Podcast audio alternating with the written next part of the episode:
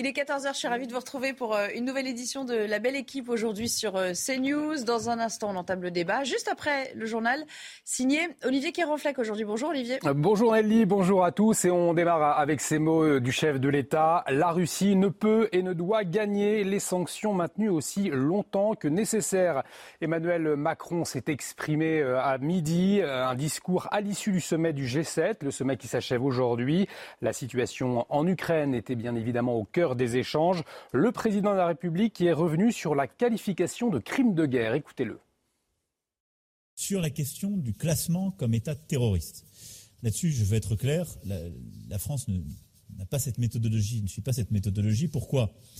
Parce que on essaie de, toujours avoir la même approche. J'ai qualifié les choses dès le début et dès que, en particulier, les images de Boucha ont été rendues publiques, ce sont des crimes de guerre.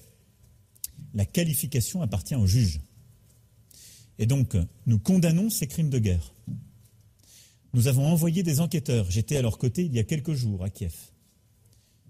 Gendarmes, experts, magistrats, qui enquêtent aux côtés de la procureure générale ukrainienne et qui, en soutien avec la justice ukrainienne et la justice internationale, vont permettre de faire la vérité. La politique en France et Elisabeth Borne qui continue ses consultations pour former un nouveau gouvernement d'action. Pour la première fois, la Première ministre consulte les groupes parlementaires et un objectif, trouver un, accord pour voter les prochains textes de loi. Olivier Marlex, président des députés Les Républicains, a lui été reçu ce matin et il affirme que la discussion avec la majorité présidentielle, eh bien c'est possible. On l'écoute. On lui redit que nous étions euh, un groupe euh, d'opposition, donc euh, évidemment il n'était pas question de, de quelque coalition que ce soit, mais qu'on était là pour, pour essayer de trouver des solutions pour, pour les Français, pour, pour le pays. On va avoir un certain nombre de, textes sur lesquels je pense qu'on doit pouvoir travailler ensemble. La question du pouvoir d'achat, à l'évidence, on est tous préoccupés euh, par, la situation de la dégradation du pouvoir d'achat des Français. Donc c'est un premier texte sur lequel je crois qu'on doit pouvoir essayer de progresser Et une journée politique chargée, puisque l'on connaîtra dans quelques heures le ou la présidente de l'Assemblée nationale. Florent Tardif est en direct de l'Assemblée. Florian, euh, bonjour. Alors, normalement, Yael Braun-Pivette, candidate de la majorité euh, relative du gouvernement, devrait l'emporter. Oui, tout à fait. À 51 ans, elle pourrait devenir la première femme présidente de l'Assemblée euh, nationale, sauf coup de théâtre, celle qui a été euh, désignée euh, par les députés Renaissance afin de briguer ce poste face à Sébastien Chenu du Rassemblement national ou encore Annie Genevard des Républicains, pourrait être désignée donc par les députés à l'issue de trois tours de scrutin, si besoin, un troisième tour ne nécessitant qu'une majorité relative de députés afin de devenir président ou présidente dans le cas présent de l'Assemblée nationale. Novice en politique à son arrivée ici au sein du Palais Bourbon en 2017. Euh, On peut dire que euh, Yael Braun-Pivet a une ascension euh, rapide. Elle a été propulsée à la tête de la commission des lois. Puis au tout début du second quinquennat d'Emmanuel Macron, a été nommée ministre des Outre-mer, poste qu'elle a dû quitter ce week-end afin de se présenter ici donc pour prendre la tête du Palais Bourbon sans majorité absolue. Vous l'avez souligné à l'instant. Elle aura un rôle clé, vous l'imaginez bien, à jouer ces prochains mois puisqu'elle devra tenir les troupes de la coalition présidentielle et en même temps se faire respecter par les oppositions. Merci beaucoup Florian pour toutes ces précisions. Florian Tardif en direct de l'Assemblée nationale avec Noah Pradel Fernandez. Le salaire des fonctionnaires va augmenter de 3,5% au 1er juillet. C'est une annonce faite ce matin euh, du ministère de la fonction publique. 5,7 millions de fonctionnaires concernés. Et pour Anthony Touzeau, il est syndicat FO Santé. Cette mesure ne suffit pas. Écoutez-le. Tout simplement, c'est insuffisant. Euh, 3,5%, c'est largement insuffisant. Ça, déjà, il n'a pas compté euh, l'inflation. Si on compte le, gel du point d'indice depuis plus de 10 ans, donc euh, voilà, euh, on, est, oh, on est loin du compte. 3,5%, on se moque de nous à nouveau. On a une perte de pouvoir d'achat très conséquente au niveau des agents. L'inflation n'a pas été comptée. Il faudrait pratiquement 5 points à chaque fois tous les ans. Donc en fait, on est loin du compte. Et la revalorisation salariale, c'est justement l'une des revendications des soignants du CHU de Bordeaux. Ils sont appelés à la grève illimitée par les syndicats. Et une autre demande, des embauches. Le personnel soignant qui s'attend euh, à un été très compliqué avec l'afflux de vacanciers. Écoutez Gilbert Mouden, délégué syndical de Sud Santé. Il entre dans le détail dans leurs revendications. Nous, au niveau du syndicat Sud, on demandait plus de 400 euros pour tous les agents de la fonction publique hospitalière. Et, ça n'a pas été fait aujourd'hui. Alors maintenant, on accorde des primes, euh, des primes à certains, des primes à certains quand ils travaillent dans certains endroits, en réanimation aux infirmiers, mais pas aux aides-soignants. Euh, pour les sages-femmes, on, a une petite prime, mais euh, c'est pas ça. C'est de véritables revalorisations de salaire et des effectifs qui vont avec. Et les effectifs, on les voit pas venir. On a été obligé de faire deux mois de grève, un mois de grève sur l'hôpital des enfants, à titre d'exemple, hein, pour avoir euh, quelques puricultrices de plus. Et, et c'est pas normal. C'est pas normal. Allez, place au débat euh, avec vous, euh, Nelly, euh, à présent, et notamment sur la question de sécurité. Merci beaucoup, Olivier. Je vous dis à tout à l'heure pour un, prochain rendez-vous de l'actualité. La belle équipe du jour, elle est composée de Jean-Claude Dacier de retour. Bonjour Jean-Claude, on ne se quitte plus. Vous êtes bien là, il fait bon. Nous sommes bien. est juste à la bonne température. C'est parfait. Voilà, on n'a pas trop à souffrir. Bonjour Gérard Leclerc. Bonjour. Vous avez bien épluché la presse aujourd'hui, tout va bien, vous êtes au taquet, comme on dit. À vos côtés, Georges Bonjour Georges. Bonjour. Je suis ravie de vous retrouver. Ça faisait un petit moment effectivement qu'on ne s'était pas vu sur, euh, sur ce plateau.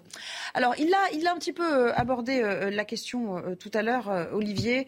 Interview après interview, Gérald Darmanin le, concède. il le concède un peu plus à chaque fois. Oui, c'est aussi sa responsabilité. Comprendre, présenter des excuses hein, pour la soirée désastreuse de la Ligue des Champions au Stade de France. Je vous laisse l'écouter avec ses mots à lui. Alors d'abord, est-ce que le Stade de France aurait été mieux géré? La réponse euh, est oui.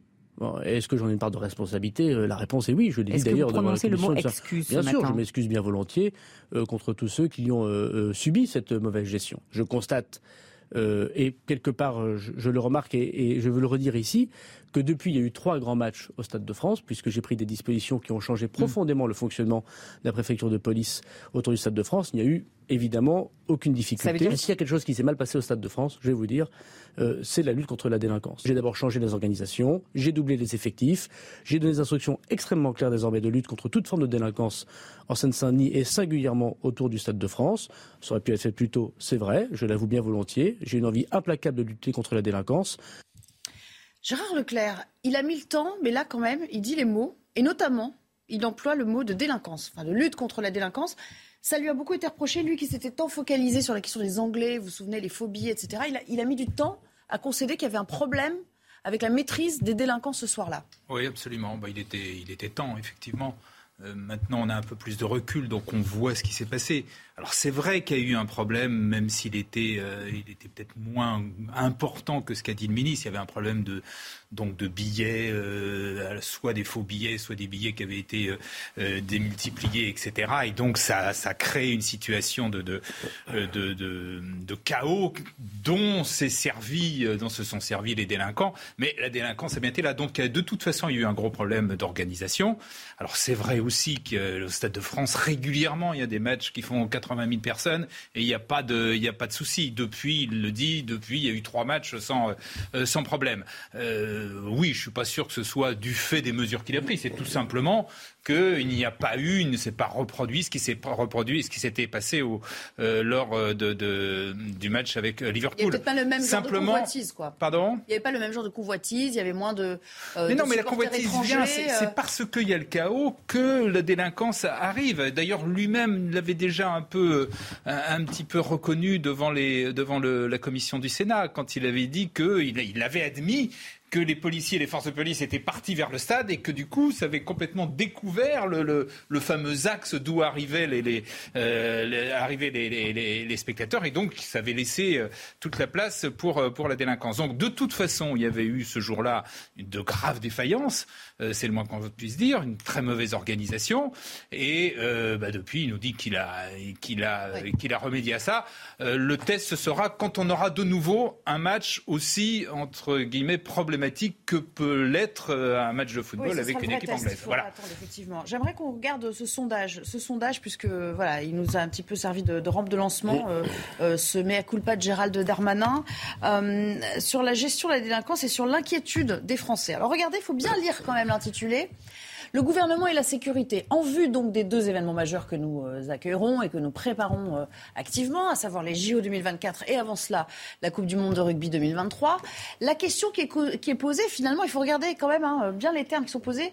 Est-ce qu'on est plutôt plus confiant qu'avant, comprendre qu'avant, ou plutôt moins confiant qu'avant? Et là, c'est pas est-ce qu'on a confiance dans la manière de gérer la délinquance? Est-ce qu'on a plus ou moins confiance. Et c'est pas tout à fait la même chose. qu'il faut. Et là, on voit que c'est quand même assez significatif, 59% moins confiance. Honnêtement, j'en suis pas sûr. Parce que comment on apprécie le degré de confiance, en plus ou en moins, franchement. Bon, qu'il y ait eu des dégâts dans l'opinion après le, le fiasco du Stade de France, j'en suis d'accord. Je ne trouve pas que ce sondage soit très éclairant sur ce point, que les Français nourrissent une certaine inquiétude à l'approche de la Coupe du Monde de rugby l'année prochaine et des Jeux olympiques l'année suivante. On peut le concevoir, mais reconnaissons que c'est un sentiment assez vague et qui, à mon avis, repose pour l'essentiel sur ce qui s'est passé encore une fois l'autre soir, qu'on n'avait jamais vu. Moi, je suis allé des dizaines de fois au Stade de France. Euh, J'ai jamais vu une chose pareille. Il ne faut pas se baser uniquement sur ce soir. Mais non, mais c'est vrai que ça a fait beaucoup de dégâts. Alors, les, en plus, la polémique qui a suivi euh, au, plan, au plan mondial nous a fait beaucoup de mal. Et c'est vrai que voir arriver, enfin, on n'avait jamais vu ça depuis quasiment le Moyen Âge, voir arriver 200, 300, 350 voyous qui s'attaquent aux gens tranquillement, qui sortaient du stade ou qui les ont... On ne sait pas très bien. Néanmoins, il s'est passé des choses inacceptables. Le ministre, là, s'excuse. Avez entendu, il s'est excusé avec un peu de retard, mais il s'est excusé. Il va falloir évidemment, les mesures ont sans doute déjà été prises. Il bon, les, trois rencontres qui ont eu lieu depuis sont bien passées. On peut avoir légèrement une, pointe d'inquiétude quand on sait que pour, pour les Jeux Olympiques, il y a une idée formidable, qui est la cérémonie d'ouverture sur la scène. C'est génial. c'est génial, c'est magnifique. Mais. Hmm, c'est pas le même périmètre à sécuriser. Mais bon, ça va faire un sacré périmètre à sécuriser. J'espère, il nous reste euh, quoi, plus de deux ans. J'espère que d'ici là, la sécurité, et c'est la conclusion, j'en termine, la sécurité est un des problèmes majeurs de ce pays. Monsieur Darmanin en convient, ce serait bien que ce soit aussi un axe gouvernemental et présidentiel ce qui est à moitié le cas aujourd'hui. Bon, ok, je vais vous rassurer, ce sondage, il comporte aussi d'autres questions. Hein. on ne s'est pas contenté de demander si on avait plus ou moins confiance euh, qu'avant dans euh, la gestion de la crise par le gouvernement. 90% quand même des Français qui ont été sondés disent on a donné ce soir-là une mauvaise image de la France. Ce qui est bizarre, c'est qu'il y ait 10% qui ne le pensent pas. c'est sûr. C'était catastrophique. c'est évident que l'image n'est pas bonne. Ou peut-être qu'ils ne s'expriment pas. Georges Fenech, je vais me tourner vers vous. Mais quand même, une question un peu plus globale, transversale, dirons-nous. L'insécurité, elle est omniprésente pour la majorité d'entre eux. 59% des euh, concitoyens et là c'est pas lié au Stade de France, euh, euh, Jean-Claude Dacier, disent se sentir souvent ou de temps en temps en insécurité, Georges. Voilà. Là c'est déjà un peu plus net comme sentiment. 59%. Je ne comprends pas qu'on continue à parler de sentiment. Euh, d'insécurité. On est dans un pays où la sécurité, malheureusement, a reculé. Ben je, parle, je parle évidemment de, de, tout ce qui est délinquance de voie publique d'agression, tous les chiffres euh, le montrent. je ne vous dis pas qu'il y a un sentiment d'insécurité, je vous dis qu'ils se sentent oui, en insécurité. Quand on se ah oui, mais c'est un sentiment. Euh. Ah bah non, mais ça veut dire non, non, c'est pas tout à fait la même. Après, je suis pas d'accord avec vous. Forcément. On peut dire il y a de l'insécurité et après, à titre personnel, ne pas se sentir. Il y a de l'insécurité et il y a un sentiment grandissant, euh, incontestablement, d'insécurité. Que voulez-vous que je vous dise de plus? Et sur la gestion de la sur la gestion d'insécurité, mais c'est toute une pardon? 90% disent on a donné une mauvaise image de la France ce soir-là. Euh, oui, on a donné une très mauvaise image, mais attention, je crois vous que... Vous en fichez en fait de mais mon non, mais qui peut dire le contraire Le sondage... On s'en fout. Le on ira dire aux gens du Figaro, ça leur fera plaisir. Je trouve que le sondage n'est pas déterminant. C'est une évidence. Non, bah non, c'est une évidence que les images donnent une mauvaise image. Alors, eh ben allons-y. Tiens, je vais me tourner vers vous, ça ah, va vous faire plaisir. Quant à Emmanuel Macron, 68% des Français ne croient pas en sa capacité à casser la spirale de la délinquance. Ah les Français ne ah bah, croient plus en rien, ne croient plus. plus confiance. vous pouvez poser à peu près toutes les questions que vous voulez. Les Français actuellement sont dans un tel état de défiance, de, de euh, un peu de rancœur, de, de, ressentiment que de toute façon ils sont, euh, ils sont négatifs. Moi, ça ne m'étonne pas. En plus, c'est vrai que sur la sécurité, objectivement, c'est pas un succès. On peut pas dire que ce soit un succès pour, euh, pour le gouvernement actuel. D'ailleurs, ça ne l'a pas non plus été beaucoup pour les précédents. Donc, il y a, euh, tout ce qui a été dit auparavant est vrai, c'est-à-dire qu'il y a à la fois un vrai problème de sécurité un sentiment d'insécurité, les deux, les deux existent, et qu'on a pour l'instant, le moins qu'on puisse dire, c'est qu'on n'a pas vraiment trouvé la solution. Et qu'il faut sans doute, euh, sans doute reprendre le problème euh, euh, de façon plus. plus j'ai pas pu m'exprimer. Non, mais t'as pas pu t'exprimer. Non, non, mais j'ai même pas pu aller au bout de ma phrase tout à l'heure. Oh, ah, c'est pas grave. Bah non, bah vas-y. Allons-y, allons-y. vas-y. Hmm non, non, mais. Non, mais vas-y, vas-y. non, ce que je veux dire simplement, Anneli, c'est qu'à l'heure où nous parlons, vous pensez bien que ces grands événements sportifs, que ce soit euh, la Coupe du Monde de rugby et les Jeux Olympiques, on y réfléchit de près. On y réfléchit de près. Il n'y a pas uniquement euh, les forces publiques, avec la coordination aussi avec toutes les forces de sécurité privées qui sont notre pays. On va recruter quelques 20 000 agents du secteur privé pour renforcer ces questions de sécurité. Il est absolument évident qu'on n'a pas le droit à l'erreur. Donc vous avez la technologie, l'intelligence artificielle, le secteur privé, le continuum de la sécurité, et puis euh, euh, les forces publiques qui sont formées pour cela. Donc ne croyez pas qu'on attende comme ça maintenant, euh, qu'est-ce qui va se passer? On y travaille. Cette fois, je te, coupe parce que, pardon, mais on doit rejoindre Mathieu Rio. Hein. De temps en temps, on reprend la main aussi. Mathieu Rio, le Flash Info, et puis on revient pour parler des drones. Tiens, vous me direz ce que vous en pensez. Face à l'inflation, le gouvernement souhaite accorder un chèque alimentaire d'au moins 100 euros à certains ménages, ainsi que 50 euros par enfant. Près de 9 millions de foyers seraient concernés selon les informations du journal Les Échos. Les allocataires du RSA, du minimum vieillesse et des APL. Le coût global de cette mesure s'élèverait à près d'un milliard d'euros. Face à la reprise de l'épidémie de Covid-19, Brigitte Bourguignon demande aux Français de remettre le masque dans les transports en commun. Sans aller jusqu'à l'obligation, la ministre de la Santé évoque un devoir citoyen. Comme d'autres pays européens, la France est confrontée à un regain de contamination, notamment à cause du sous-variant BA5. 46 migrants retrouvés morts dans un camion au Texas. Les cadavres ont été découverts à l'arrière du poids lourd par les pompiers de San Antonio. Les victimes ont probablement succombé aux fortes chaleurs dans l'habitacle. Selon les autorités, trois personnes ont été interpellées. C'était quand même un cas particulier. Allez, retour au, débat. On va être pratico-pratique, puisque mes chiffres, j'ai bien compris que vous n'en vouliez pas. Euh, c'est pas qu'on n'en voulait pas, c'est que... Moi, je ne nie pas que la sécurité soit un des grands problèmes de ce pays. Sauf, et j'ajoute pour la énième fois, que j'ai pas le, le, sondage, il est ce qu'il est, mais je n'ai pas le sentiment que, un, Darmanin, à part, lui, il l'a dit ce matin d'ailleurs, hein, la lutte contre la sécurité, ça fait partie évidemment de ses attributions et de la volonté de lutter contre. Mais je n'ai pas le sentiment que ni le président de la République et encore moins M. Dupont-Moretti ne fassent de la sécurité l'axe principal ou central. je crois que ça, c'est pas un sentiment. De leur... Voilà, et ça, c'est pas, un sentiment. Et je souhaiterais que rapidement, on me donne tort. Allez, la vidéosurveillance par drone, elle est plébiscitée. Vous vous souvenez, il y a 20 ans, on disait Mon Dieu, la vidéosurveillance, les caméras de surveillance, c'est une intrusion dans la vie privée.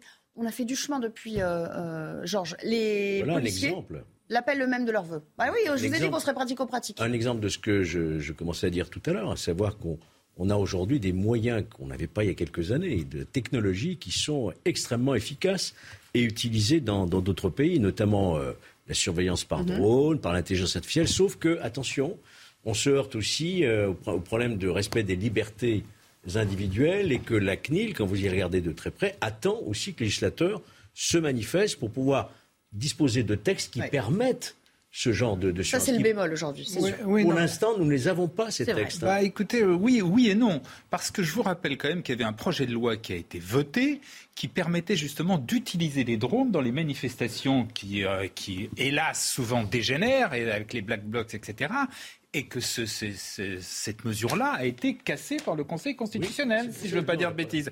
Si je ne dis pas de bêtises. Donc il y a là, il y a quand même un vrai problème. Là, il y a, il y a, un problème avec le Conseil constitutionnel. Sur ce point, je certains l'ont dit de manière assez spectaculaire pendant la Alors, campagne les sages, les sages retoquent ce genre de mesures, mais pardon de revenir à mon sondage, vous allez me détester. non, non, 73%, j'en finirai avec ça. 73% des Français euh, sont quand même favorables à l'utilisation de ces fameux drones. Oui, mais ce que vous dites là, ce que vous dites là est très important, ah, justement. Ça veut, non, non, ça veut dire qu'il y a effectivement un, désaccord, il y a un problème entre l'état de l'opinion et, les. Alors, il ne faut surtout pas faire attention euh, de ne pas trop pas critiquer comme ça de façon légère le Conseil constitutionnel, parce que c'est quand même l'institution suprême, etc. Mais on peut quand même soulever, souligner, euh, souligner que là, il y a un petit souci. Bah, il faut des textes qui tiennent la route. Voilà. Euh, et alors, dernière suggestion, est-ce que c'est une fausse bonne idée, la présence renforcée de CRS sur les plages cet été Il n'y en a pas tous les ans? Renforcée, j'ai dit. Est-ce qu'il faut en mettre encore plus? Est-ce que dans le contexte actuel, avec euh, l'afflux de touristes, euh, déjà qu'on a une mauvaise image, Je n'ai pas de compétence sur ce point. Je pense que les CRS en question ont une carte avec le niveau d'insécurité des différentes plages fréquentées pendant l'été, donc je ne me mêlerai pas de leurs affaires. Il me semble que la sécurité, il me semble que la sécurité est convenablement assurée euh, d'une manière générale. Non seulement la sécurité et des gens qui euh, viennent là tranquillement pour se détendre, éventuellement barboter, mais aussi la sécurité pour éviter qu'ils se fassent barboter des choses pendant qu'ils sont en train de se baigner. Il y a le problème du Burkini. Bon, je ne pense pas que ça mérite qu'on double ou triple la présence des CRS sur les plages. Mais j'y vais prudemment, c'est vraiment pas un domaine dans lequel ah ben, c'est très compétent. Toujours le, problème de la gestion de, la pénurie. Ah oui. Je ne pense pas qu'on manque beaucoup de policiers et de CRS en France si on fait la comparaison par habitant avec les autres pays, mais on n'en a pas non plus tant que ça. Et donc, euh, si vous les mettez tous sur la plage, bah, vous en aurez moins dans les quartiers, surtout en période de vacances. c'est une, une, évidence. Donc, à partir de là, n'étant pas ministre de l'Intérieur et n'ayant pas, pas tous les, toutes les données en main, je ne sais pas si vraiment la bonne idée c'est d'en mettre encore un peu plus. Je vous laisserai écrire vous-même au Figaro. On verra ce qui va se passer à partir du 1er juillet. Ah. de leur enquête. Je m'en lève les non, mains. Non, mais je aux gens, n'importe où, est-ce qu'il faut mettre plus de policiers bah dans les quartiers, dans les campagnes, dans la ruralité, sur les plages? Ils diront oui partout. Voilà. Donc, ça tombe bien. Hein. Ça tombe bien, on doit s'interrompre. Mon Dieu, que c'est catastrophique ce début d'émission. On doit s'interrompre. Non, non, non, mais pour une petite page de pub, et puis on revient pour parler du champ de Mars. Tiens, on entendra Rachida Dati. Il y a un sondage? Non. La belle équipe du jour est de retour juste après le flash info. Mathieu Rio. Jour J pour l'ouverture du sommet de l'OTAN à Madrid. 10 000 membres des forces de l'ordre sont mobilisés pour sécuriser le centre de la capitale espagnole. La ville va vivre sous cloche pendant 72 heures le temps du sommet. L'OTAN veut porter à plus de 300 000 militaires à haut niveau de préparation face à la guerre en Ukraine. Face à l'envolée des prix en France, le moral des ménages poursuit sa baisse au mois de juin. Il diminue encore de 3 points selon l'indice de l'INSEE. La proportion de ménages qui estiment opportun de faire des achats importants recule, elle, de 5 points. Enfin, on se, quitte avec ces images impressionnantes en Chine. Des milliers de personnes ont afflué hier sur cette plage de Zhengzhou au centre-est du pays pour se rafraîchir. La Chine est frappée depuis plusieurs jours par une canicule extrême. Les habitants ont la consigne de rester chez eux lorsque la température dépasse les 40 degrés. Merci beaucoup Mathieu et, à tout à l'heure. Je suis toujours en compagnie de Jean-Claude Dacier, Georges Fenech et Gérard Leclerc autour de cette table. Nous parlions juste avant la pause de sécurité, de sécurisation euh, des plages notamment. Euh, un renforcement est-il nécessaire ou pas? Euh, Et puis on se rend compte que l'été, les touristes ne sont pas juste sur le littoral, mais ils fréquentent évidemment Paris. Paris qui avant le confinement était quand même la ville la plus visitée au monde. Paris aussi cible de voyous, surtout les, lieux les plus fréquentés, à commencer par euh, la Tour Eiffel, la délinquance sur le champ de Mars. Ça ne date pas d'hier, mais vous allez le voir, les techniques sont de plus en plus euh, euh, subtiles pour tenter de traquer les touristes. C'est parti, regardez ce reportage. C'est l'un des sites touristiques les plus prisés, mais aussi l'un des plus sensibles de la capitale. Sur le champ de Mars, les vols à l'arraché et les jeux d'argent pour arnaquer les passants sont nombreux. La cible principale de ces délinquants, les touristes étrangers. Mais si parmi eux certains sont inquiets et prudents, nous avons un peu peur car nous entendons plein d'histoires de personnes qui se font voler leurs affaires, donc on essaye vraiment de faire attention. J'ai l'impression que Paris est l'une des villes où les touristes se font le plus dépouiller. Je ne porte pas de montre, je garde mon téléphone sur moi et surtout, je suis vigilant. D'autres se montrent plus insouciants. Je me sens en sécurité, tout le monde a l'air très gentil, même quand je marche la nuit. Face à eux, les délinquants multiplient leurs ruses pour tenter de dérober bijoux, téléphones et porte-monnaie. Ici, ce jeune garçon semble errer pour opérer discrètement une proie potentielle. Là, cette femme tente d'attirer l'attention de touristes en leur demandant de signer une pétition. Bernard habite le quartier depuis plus de 40 ans et s'inquiète de la violence grandissante. J'ai ça en tête, une dame qui a été agressée à coups de bouteille, parce qu'elle se refusait sans doute à lui céder son porte-monnaie. Les quelques commerçants du Champ de Mars, eux aussi, sont spectateurs et impuissants face à cette délinquance omniprésente. Ils sont tous les jours là, hein, c'est pas d'aujourd'hui, ils sont toujours là et ils se font attraper, ils disent qu'ils ont toujours 16 ans, mais en fait non, ça devient un cauchemar, ouais. Pour tenter d'endiguer le phénomène, des opérations policières ont régulièrement lieu, mais elles semblent aujourd'hui insuffisantes face à l'ampleur du problème. Allez Jean-Claude, je commence avec vous. Il y a trois choses en fait. Il y a l'image désastreuse, enfin terrible illustration hein, de l'image qu'on Une de plus, oui. Ils sont terrorisés à l'idée de venir. non mais notre réputation nous précède quand même à l'étranger puisqu'ils savent euh, que c'est la ville a priori où euh, ils peuvent se faire dépouiller le plus euh, facilement. Il y a l'idée des effectifs avec ces policiers qui sont en sous-nombre, comme le, dit le mhm. reportage, et puis le profil des agresseurs qui, dont l'âge baisse de manière assez drastique. Il me semble que là, le secteur à, surveiller est à peu près connu, balisé il est important parce que si on va jusqu'à l'école militaire, ça fait quand même une sacrée, une sacrée distance. Mais il n'est pas acceptable, franchement. Ce que je vous dis, moi, euh, à part une banalité habituelle qui, là, se multiplie dans ce pays, il n'est pas habituel qu'au pied de la Tour Eiffel ou pas loin de la Tour Eiffel, la sécurité euh, des, des touristes et des Parisiens ou des Parisiennes ne soit pas assurée il me semble que la solution sous ton contrôle, ce serait quand même peut-être de mettre, le temps qu'il sera nécessaire, une présence policière permanente. Il faut en mettre 10, il faut en mettre 15, tant pis.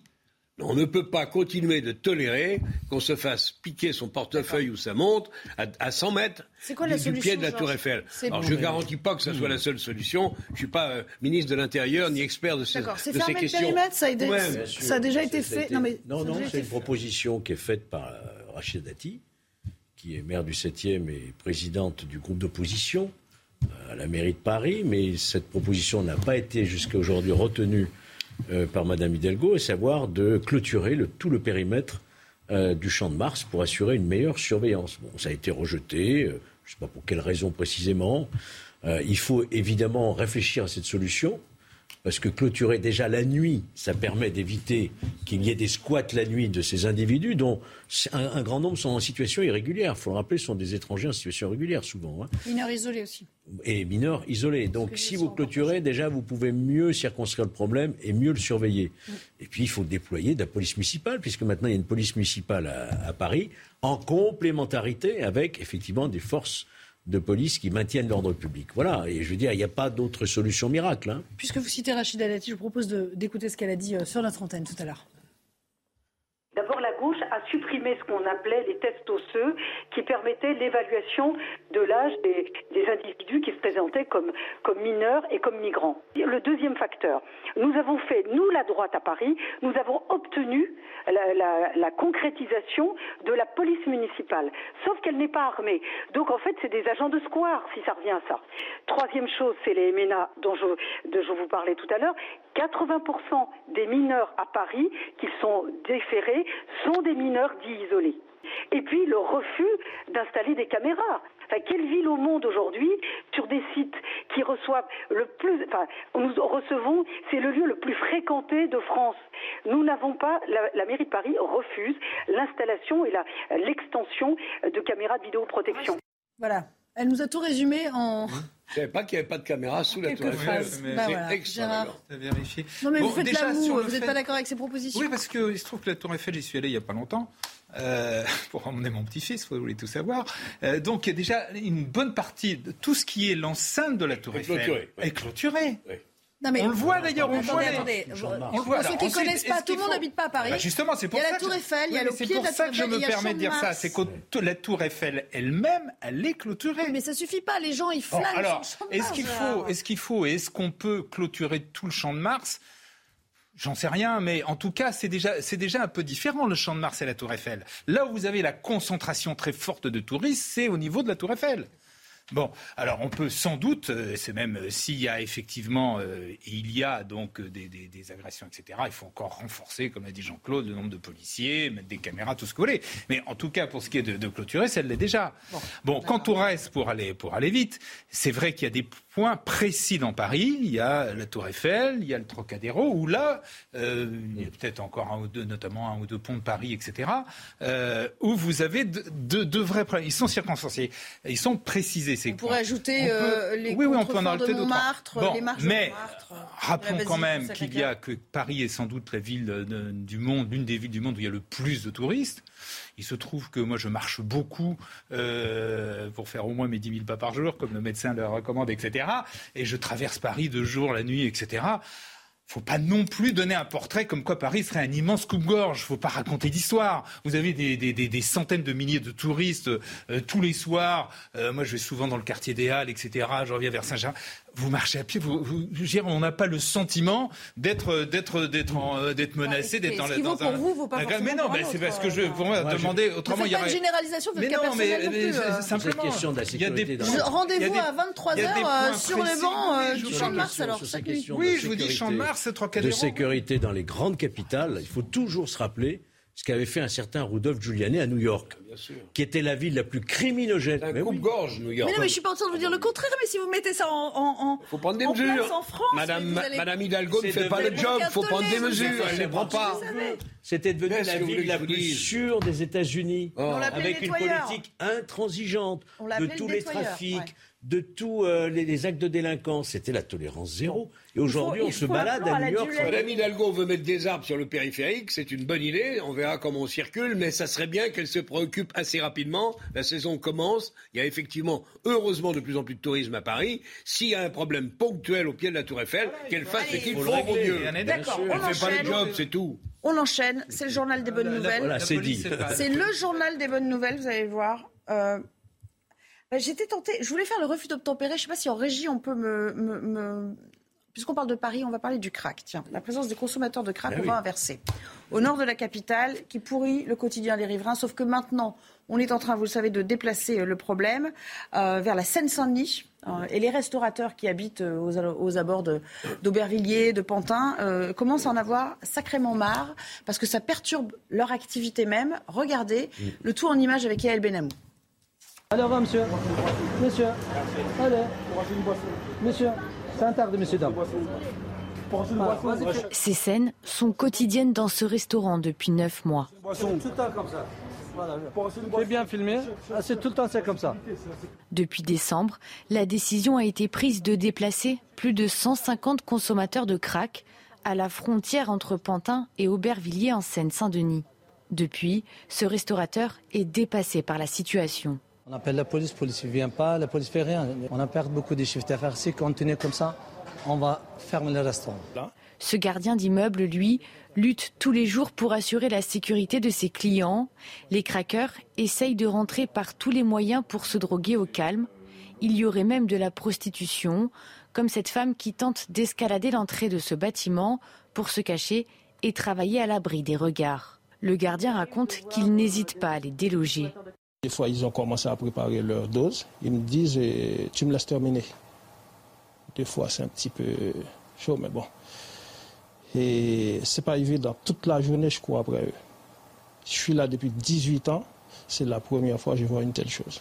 Ce gardien nous a confié ne pas partager son quotidien éprouvant avec sa compagne et ses enfants pour les préserver.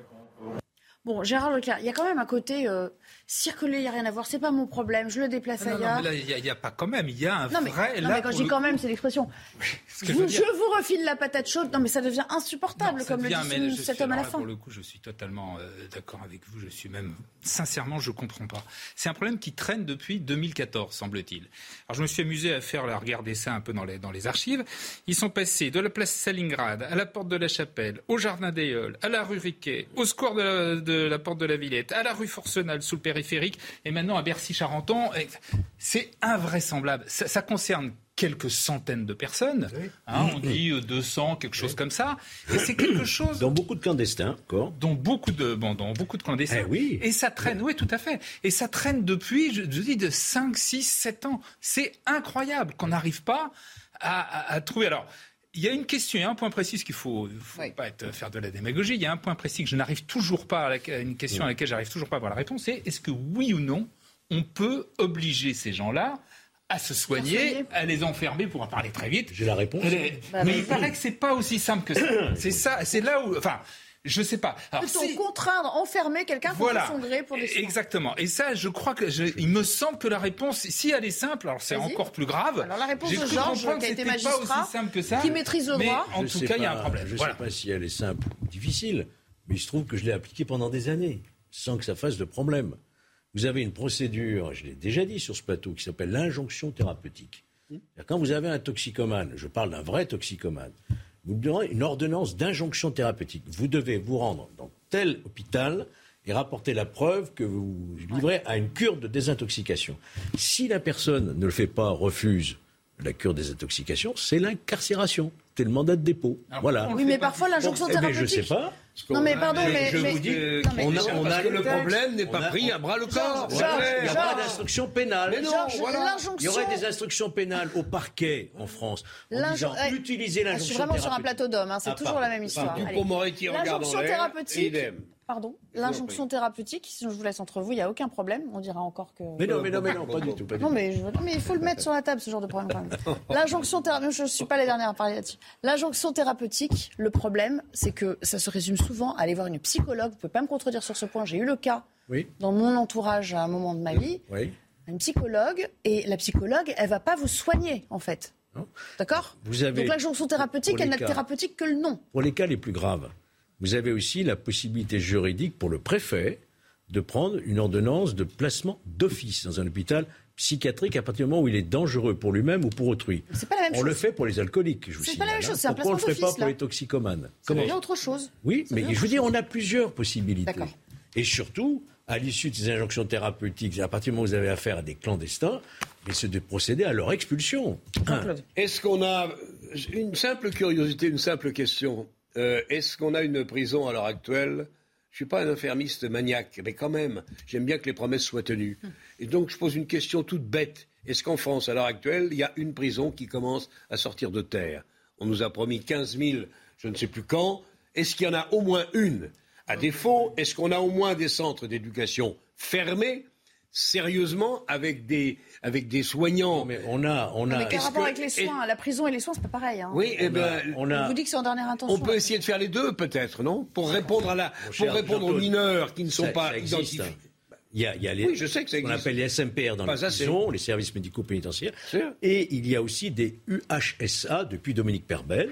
Oui. Je le rappelle, des unités hospitalières spécialement aménagées pour des individus qui des, présentent des problèmes psychiatriques de cette nature-là. Alors Donc ça existe, mais en nombre insuffisant. Ah bah voilà. Et, si, en parallèle, on, s'occupait, on s'attelait euh, à la consommation et à la production et à l'acheminement? Parce qu'à un moment donné, ah, il faut pas juste...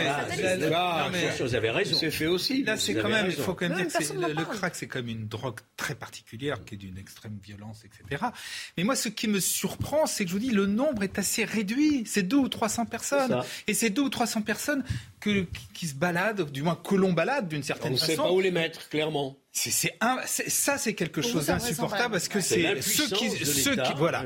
Et, et, dans le, on parle souvent de, du, du, malaise démocratique dans ce pays, de la grève, de, de la grève démocratique, de l'abstention, etc. Et je crois que l'une des raisons essentielle, c'est celle-là. C'est ce sentiment que ça ne sert à rien Absolument. parce qu'il y a une impuissance de l'État.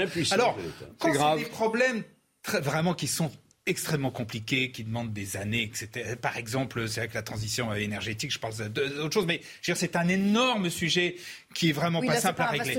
Mais là, quand c'est 200 personnes dans un quartier de Paris, là, il y a quelque chose qui va pas. je pense que, puisqu'il s'agit du fléau numéro un en France, qui est à l'origine de beaucoup d'infractions, beaucoup de délits, il faut se donner les moyens et se structurer comme l'ont fait les Américains. Bien sûr. On crée la FDEA, on devrait créer une un volonté national anti-drogue. Mais, si. non, mais ne dites pas qu'aux États-Unis. Bah, il y a la brigade anti-stup, hein, mais il y a la brigade. Personne ne dit ça. Donc, euh, c'est pas. Je, veux bien qu'on me cite les États-Unis sans arrêt comme exemple. Enfin, c'est surtout pas le cas. J'ai pas dit ça, mais les Américains ont structuré. Quand ils ont voulu euh, raisonner les cargaisons d'Escobar, ils ont réussi à le faire en Floride. Hein, euh. Enfin, écoute, aux États-Unis, il y en a toujours. Voilà une dimension géopolitique qui est très importante. Me dis pas que l'affaire est prise en main. On n'a pas ce sentiment-là. Je dis l'inverse combien il y a de mineurs dans la région parisienne qui, viennent d'on ne sait pas où, qui n'ont pas de papier, qui sont d'ailleurs mineurs parfois, qui ont le nom de mineurs, en fait ils ne le sont pas.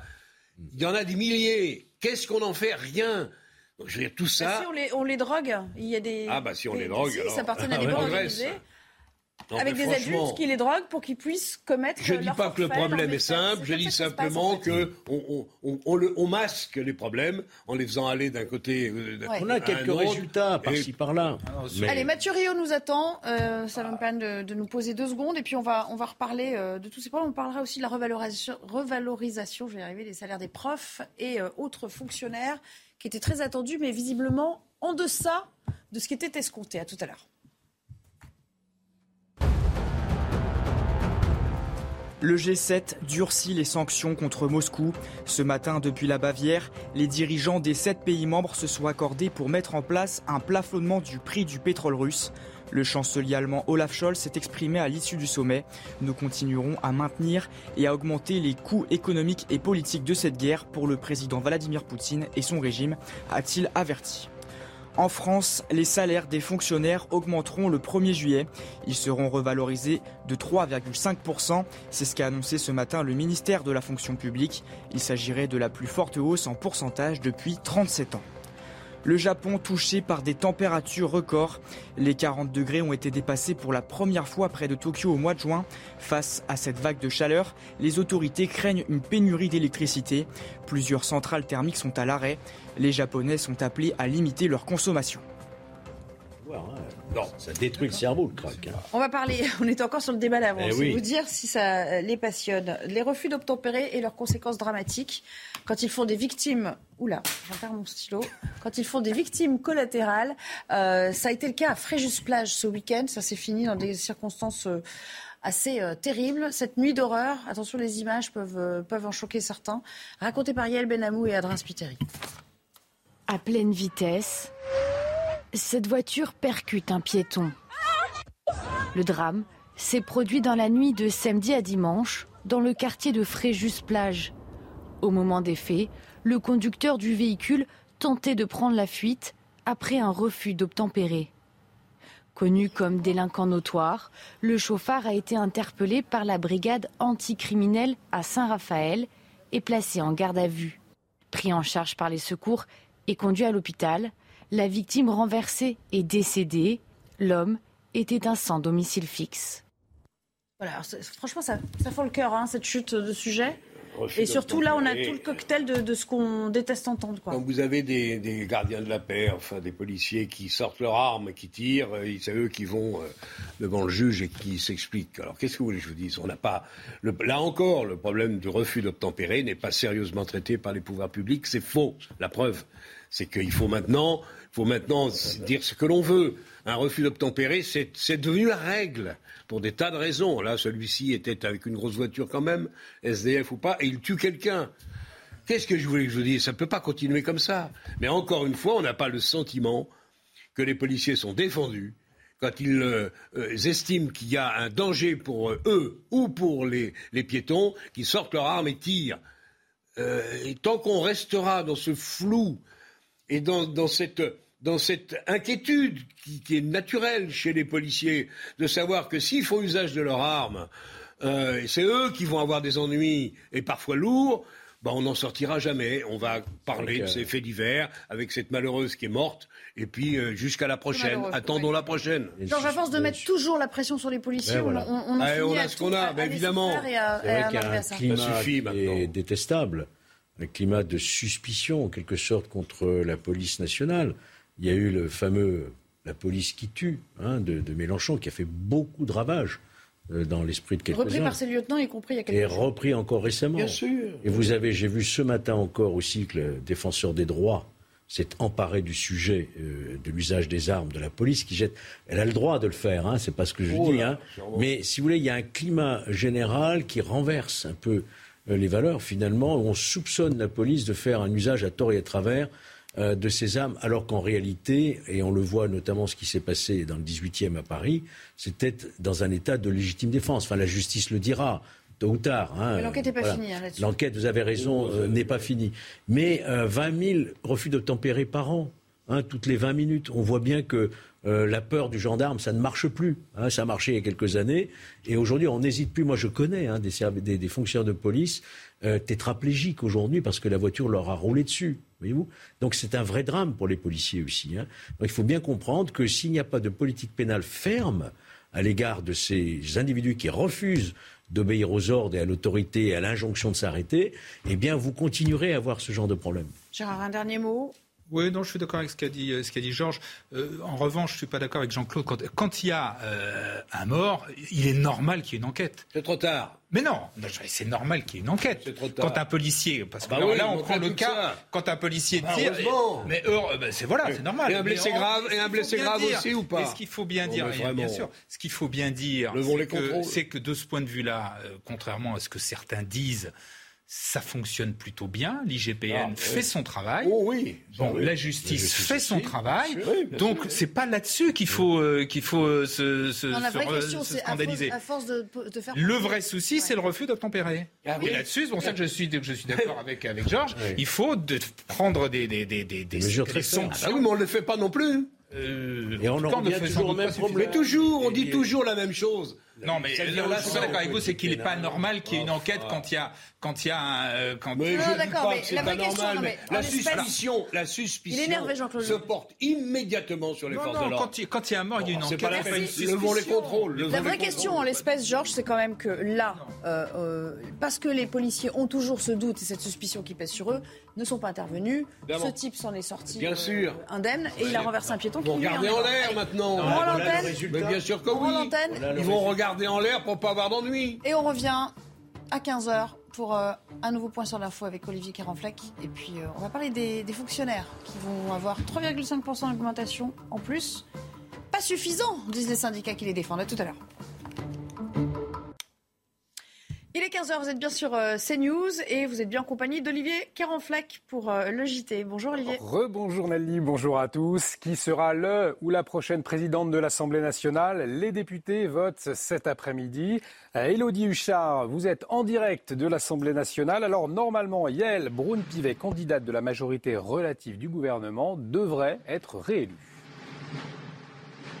Oui, exactement. Sans grande surprise, a priori, ça sera une élection pour euh, Yael Braun-Pivet parce que c'est elle la candidate de Renaissance. Vous le voyez sur ces images, là, c'est le doyen d'âge qui va présider cette séance. Il s'agit de José euh, González, un député Rassemblement National de 79 ans. Et puis ensuite, il y aura l'installation du bureau d'âge. Puis, on va procéder euh, à l'élection. Une élection un petit peu particulière. Elle se joue en trois tours, c'est-à-dire qu'il faut pour les deux premiers tours obtenir la majorité absolue. En revanche, pour le troisième tour, une majorité relative suffit. On devrait avoir euh, le résultat donc finalement assez tard dans la soirée. Euh, Merci beaucoup Elodie pour euh, toutes ces précisions. Elodie Huchard avec Noah Pradel Fernandez derrière la caméra. Et de son côté, Elisabeth Borne continue ses consultations pour former un nouveau gouvernement d'action. Pour la deuxième fois, la première ministre consulte les groupes parlementaires et un objectif, trouver un accord pour voter les prochains textes de loi. Pour le ministre de l'Intérieur Gérald Darmanin, les républicains pourraient devenir des alliés. Écoutez-le. Je souhaite euh, depuis très longtemps que les LR rejoignent le président de la République. Ça ne vous aura pas échappé, comme je l'ai fait avec Bruno Le Maire ou Édouard Philippe ou, ou Sébastien Lecornu. Je pense que nous n'avons pas beaucoup de différences. On en a quelques-unes. Il ne faut pas les nier. Mais je pense que sur Il pourrait y l'essentiel. avoir quelques débauchages. Mais comme disait le général de Gaulle, justement, ne faisons pas de petits soupe sur le petit feu, mais sur l'essentiel, on est d'accord. On est d'accord sur la sécurité, on est d'accord sur les finances publiques et l'économie, on est d'accord sur le pouvoir d'achat de nos concitoyens, on est d'accord pour qu'il y ait Gérald- des baisses d'impôts. Gérald c'est déjà pas si mal. La Russie ne peut et ne doit gagner les sanctions maintenues aussi longtemps que nécessaire. Ce sont les mots d'Emmanuel Macron en fin de matinée dans son discours à l'issue du sommet du G7. La situation en Ukraine qui était euh, bien évidemment au cœur des échanges et le président de la République est également revenu euh, sur les solutions pour baisser le prix du gaz et de l'essence. Écoutez-le. La Russie a décidé de lancer une guerre et que nous, nous avons décidé que eh, on devait aider à protéger l'Ukraine. Donc la réflexion qu'on a eue là sur euh, trouver des solutions concertées pour baisser les prix de l'ess- de l'e- de l'essence et du gaz, elle est essentielle pour le pouvoir d'achat et c'est la plus structurante parce qu'elle ne coûte pas d'argent aux contribuables et elle aidera le consommateur. La revalorisation salariale, c'est l'une des revendications des soignants du CHU de Bordeaux. Ils sont appelés à une grève illimitée par les syndicats. Et puis une autre demande, plus d'embauches. Le personnel soignant s'attend à un afflux euh, très important, ce qui rendra la situation très compliquée pendant les vacances. Écoutez, écoutez Gilbert Mouden, il est délégué syndical de Sud Santé. Euh, Il entre justement dans le détail de ces revendications. Nous, au niveau du syndicat Sud, on demandait plus de 400 euros pour tous les, tous les agents de la fonction publique hospitalière. Et, ça n'a pas été fait aujourd'hui. Alors maintenant, on accorde des primes, euh, des primes à certains, des primes à certains quand ils travaillent dans certains endroits, en réanimation aux infirmiers, mais pas aux aides-soignants. Euh, pour les sages-femmes, on, a une petite prime, mais euh, c'est pas ça. C'est de véritables revalorisations de salaire et des effectifs qui vont avec. Et les effectifs, on les voit pas venir. On a été obligé de faire deux mois de grève, un mois de grève sur l'hôpital des enfants, à titre d'exemple, hein, pour avoir quelques puricultrices de plus. Et, et c'est pas normal la revalorisation euh, salariale. L'objet de votre débat euh, tout de suite, Nelly, avec la belle équipe. Absolument, merci Olivier. À n'en pas douter, euh, l'objet du vôtre également. J'imagine que vous y reviendrez largement. Dans 90 minutes info, on vous retrouvera à partir de, de 15h30. En effet, ils sont 5 700 000 agents publics et à compter du 1er juillet. Donc, la revalorisation de leur salaire a été actée. une hausse de 3,5%. Le ministère qui se targue d'avoir procédé à cette hausse, la plus forte hausse en pourcentage nous dit-il, depuis 37 ans. Euh, je vous propose euh, d'écouter Stanislas Guérini, euh, qui, qui s'est expliqué un petit peu sur la manière dont ça va s'articuler et, qui revient un petit peu sur le détail de cette hausse additionnée à celle des, des salaires des fonctionnaires, la hausse, disons, structurelle habituelle de 1,5%. Écoutez.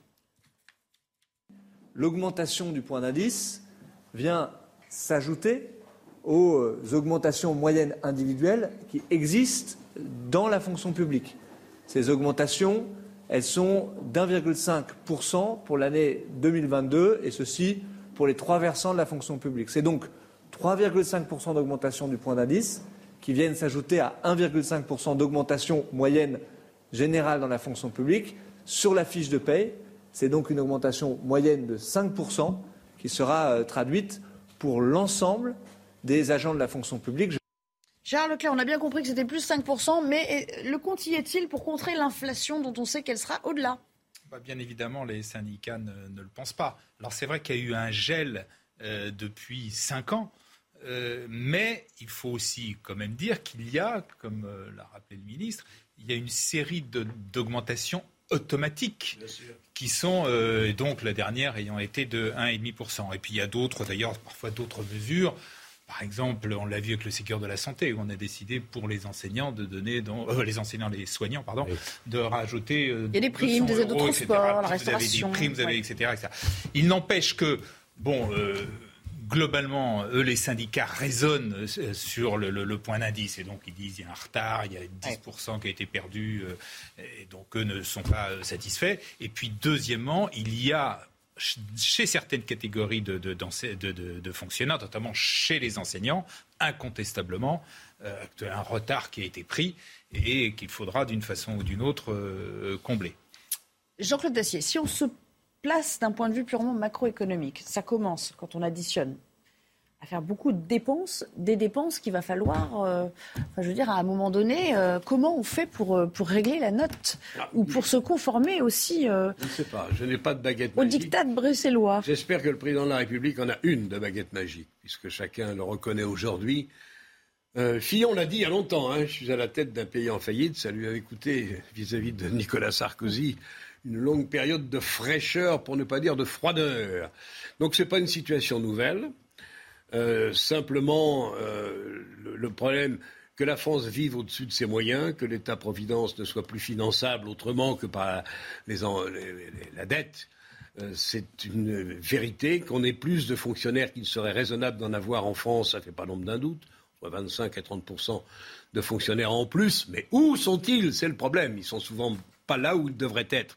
Mais néanmoins, il manque, c'est vrai, des soignants, il manque probablement des policiers. Je connais moins bien l'éducation nationale, mais c'est vrai que personne, au fond, n'est totalement satisfait de la manière dont les services publics de ce pays fonctionnent. Là encore, c'est un grand mythe de l'après-guerre qui s'effondre. Ne sont pas contents ceux qui travaillent, ne sont pas contents souvent, souvent ceux qui les utilisent. Ça fait beaucoup.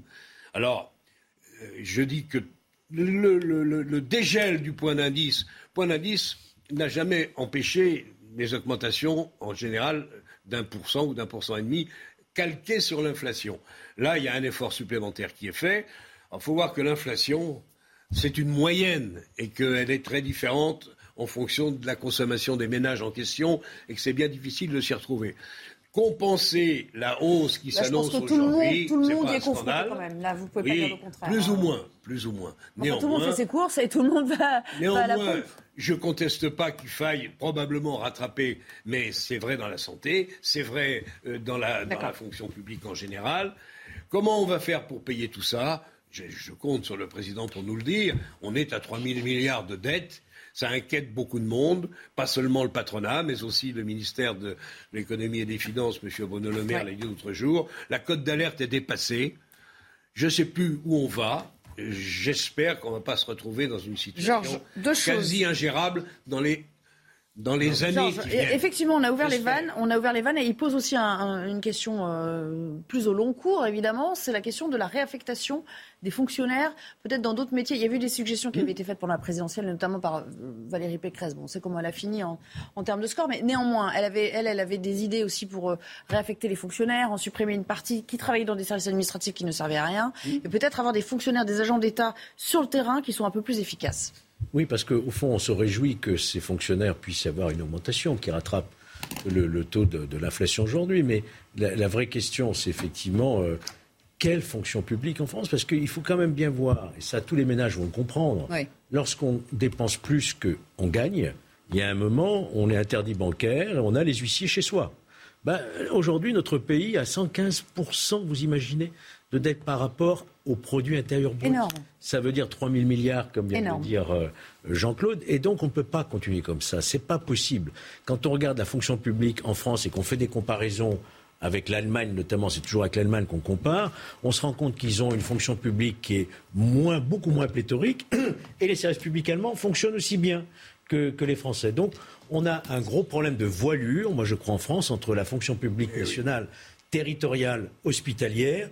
Il faut réduire cette fonction publique pour mieux payer les fonctionnaires, d'une part, et en, même temps alléger le poids, le poids de la dette et de la dépense publique. L'actualité qui nous conduit aussi à l'Assemblée nationale. Vous savez, Elisabeth Borne, euh, elle poursuit ses tractations pour tenter d'éviter les, les, blocages euh, en l'absence de majorité euh, absolue. Aujourd'hui, elle est un peu dans le dur parce qu'elle rencontre les présidents des groupes LR, socialistes, communistes et écologistes. Ça va pas être simple pour elle, d'autant que Olivier Marlex a commencé à dire non, il n'y aura pas d'accord de gouvernement, renforcé en cela par euh, Gérard Larcher qui dit il y a de vraies différences. Il appelle lui à un travail au cas par cas, texte par texte, comme euh, on dit. Et il pense que le Parlement a l'occasion, cette fois-ci, de pleinement jouer son rôle. C'est dire que les LR sont pas prêts d'y aller. Mais surtout, l'actualité qu'on retiendra, c'est le fait euh, que euh, on va élire le nouvel occupant ou la nouvelle occupante du perchoir. C'est un rôle éminemment important.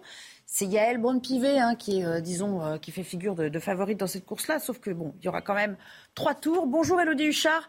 Euh, vous allez nous, nous, parler un petit peu de la manière dont on va procéder pour ce vote. Vous, vous tombez à point, vous tombez à pic. Et surtout, du temps que ça va prendre, parce que c'est un petit peu plus long que ce qu'on s'imagine. Hein. Oui, parce que ce qu'il faut comprendre, Nelly, c'est que là, la séance est ouverte, elle débute, mais d'abord, il y a l'installation de ce qu'on appelle le bureau d'âge, une allocution du doyen, parce que c'est une séance particulière. L'Assemblée n'a pas de président ou de présidente, donc c'est le doyen de l'Assemblée qui préside cette séance. C'est José González, il a 79 ans, c'est un député Rassemblement national des Bouches-du-Rhône, et puis ensuite, on va procéder au vote. Chaque vote dure assez longtemps, une heure pour le vote, une heure pour le dépouillement.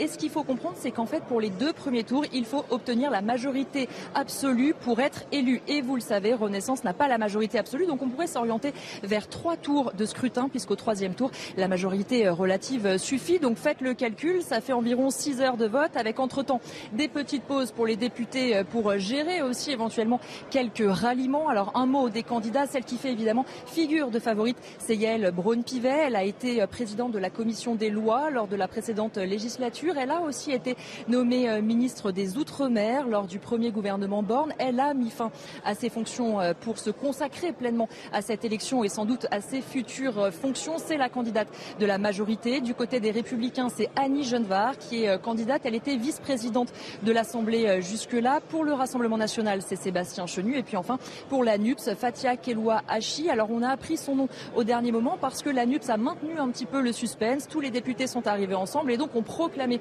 qu'elle était leur candidate Alors vous voyez, tout ça va prendre un petit peu de temps et il faut s'habituer à ça parce que dans les jours à venir, on va voir l'élection du bureau de l'Assemblée nationale, des commissions, des présidents de commissions.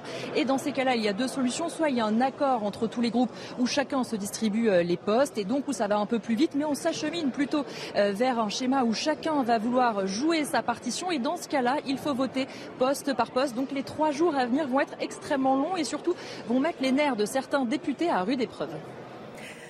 Merci beaucoup, Elodie. C'était très complet. Euh, euh, un petit mot, euh, Georges Fenech, juste avant de se, de se, quitter. Une femme au perchoir, il était temps. C'est ce que dit Jean-Louis Debré. Jean-Louis Debré, on rappelle, hein, il a occupé ce poste entre 2002 et 2007. Il était temps, vraiment? Enfin, moi, je, à titre personnel, je pense que c'est une bonne chose qu'il y ait une femme, mais bon. C'est une première, on ne peut que s'en réjouir, évidemment. Une femme de 51 ans, je crois, qui a été présidente de la commission des lois, qui est avocate de, de formation, hein, et qui euh, aujourd'hui euh, va, selon toute vraisemblance, occuper euh, ce poste qui est un poste particulier, hein, cette fonction de président d'Assemblée. D'abord, c'est le quatrième personnage de l'État, hein, donc il y a des moyens, il y a une représentativité.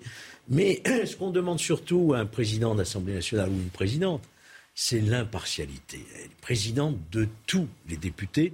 C'est très important dans la conduite des débats d'avoir un président qui soit capable de trans, de, les clivages, voyez-vous. Et ça, vous Pour vous, Richard Ferrand, il faisait le job, il était impartial Et vous, situez, ah vous, citiez tout à l'heure Jean-Louis Debré. Aussi, il a, tout le monde reconnaissait cette capacité de présider en toute impartialité un hémicycle qui est souvent bouillonnant. Hein. On rappelle, il y a deux hmm. femmes qui concourent en plus, puisqu'elle a cité Elodie Huchard, euh, Annie Genevard pour, euh, pour les LR. Allez-y. Euh, non, c'est effectivement ce qui est étonnant, ce qui même invraisemblable, c'est qu'il ait fallu attendre autant de temps pour qu'il y ait une femme qui occupe ce poste. Quoi. Ça fait quand même 200 ans, plus de 200 ans qu'il y a des assemblées euh, en France. C'est pas fait encore. Hein. Pas fait. On n'a pas voté encore. Là, ça a quand même de bonnes chances d'être euh, d'autant plus que les, parmi les trois mm. autres candidats, il y a deux femmes. Donc, je pense que ce sera une femme. Et on a eu des femmes présidentes du Parlement européen. Euh, oui, c'est vrai. Oui, mais jamais du Parlement français. Et la candidate Alors, Cela dit, en plus, là, ça va être quand même, c'est une situation inédite, puisque pour la première fois, quasiment depuis les débuts de la Ve République, il n'y a pas de majorité. Il y avait eu la période recard, mais il y avait quand même une près à un ou deux de députés près. Là, il y a, il y a vraiment trois blocs de députés. Donc trois blocs, trois femmes. Jean-Claude Dacier, trois femmes qui briguent ce poste. Non, mais rien que cela, c'est historique de toute façon. Oui, moi, si elle est compétente, qu'elle soit homme ou femme, euh, me laisse relativement indifférent, mais, je crois que c'est le cas. Je pense que Mme, euh, Madame euh, Yael Braun-Pivet est compétente, avocate, tu l'as dit. Mhm. Elle a longtemps présidé lors de la précédente législature, elle a présidé la commission des lois. Les interventions qu'elle a pu faire ici ou là dans les médias étaient euh, globalement très satisfaisantes. Donc voilà, compétence, euh, impartialité, je l'espère. Donc euh, ce qui m'intéresse déjà, hmm. même s'il faudra attendre 5 ou 6 heures, c'est le, nombre de voix que Mme Yael Braun-Pivet, si elle doit être élue, fera à l'issue du troisième et dernier tour. Georges, est-ce que certains républicains vont voter pour elle Est-ce que certains dans l'opposition vont On verra déjà, ça donnera une idée de la teneur C'est pour les maniaques, hein, je reconnais, c'est pour les maniaques. Mais ça va être intéressant à regarder. ça donne une idée de, la teneur des débats à suivre aussi. Euh, Il n'y aura pas d'hostilité à son égard. J'ai juste, une dernière question, parce qu'il faut qu'on rentre vraiment un petit peu en retard. Il y a une chance qu'elle perde? Enfin, c'est possible euh, qu'elle perde? Non, parce qu'encore une fois, la majorité absolue, si on ne l'atteint pas, elle ne l'atteindra pas la majorité relative suffit. Donc au troisième tour, probablement en fin d'après-midi, son nom sortira. Il n'y aura pas de suspense absolu. Merci. Merci beaucoup à tous les trois d'être venus. Vous étiez euh, bien impertinents aujourd'hui, mais bon, c'est pas grave. Ça, se passera très bien la prochaine. Merci à tous de nous avoir suivis dans un instant. C'est donc Olivier de Kéronfleck que vous retrouvez pour, euh, pour la suite du programme. Et euh, en attendant, Mathieu Rio pour le Flash Info. Face à l'inflation, le gouvernement souhaite accorder un chèque alimentaire d'au moins 100 euros à certains ménages, ainsi que 50 euros par enfant. Près de 9 millions de foyers seraient concernés selon les informations du journal Les Échos, les allocataires du RSA, du minimum vieillesse et des APL. Face à la reprise de l'épidémie de Covid-19, Brigitte Bourguignon demande aux Français de remettre le masque dans les transports en commun. Sans aller jusqu'à l'obligation, la ministre de la Santé évoque un devoir citoyen. Au tournoi de Wimbledon, la numéro 1 française Alizé Cornet se qualifie pour le deuxième tour. Elle a battu la Kazakh Yulia Putinseva 6-3, 7-6 et 7-5. La niçoise a également égalé le record de 62 participations consécutives à des tournois du Grand Chelem. Hi, I'm Daniel, founder of Pretty Litter. Cats and cat owners deserve better than any old fashioned litter. That's why I teamed up with scientists and veterinarians to create Pretty Litter. Its innovative crystal formula has superior odor control and weighs up to 80% less than clay litter. Pretty Litter even monitors health by changing colors to help detect early signs of potential illness. It's the world's smartest kitty litter. Go to prettylitter.com and use code ACAST for 20% off your first order and a free cat toy. Terms and conditions apply. See site for details.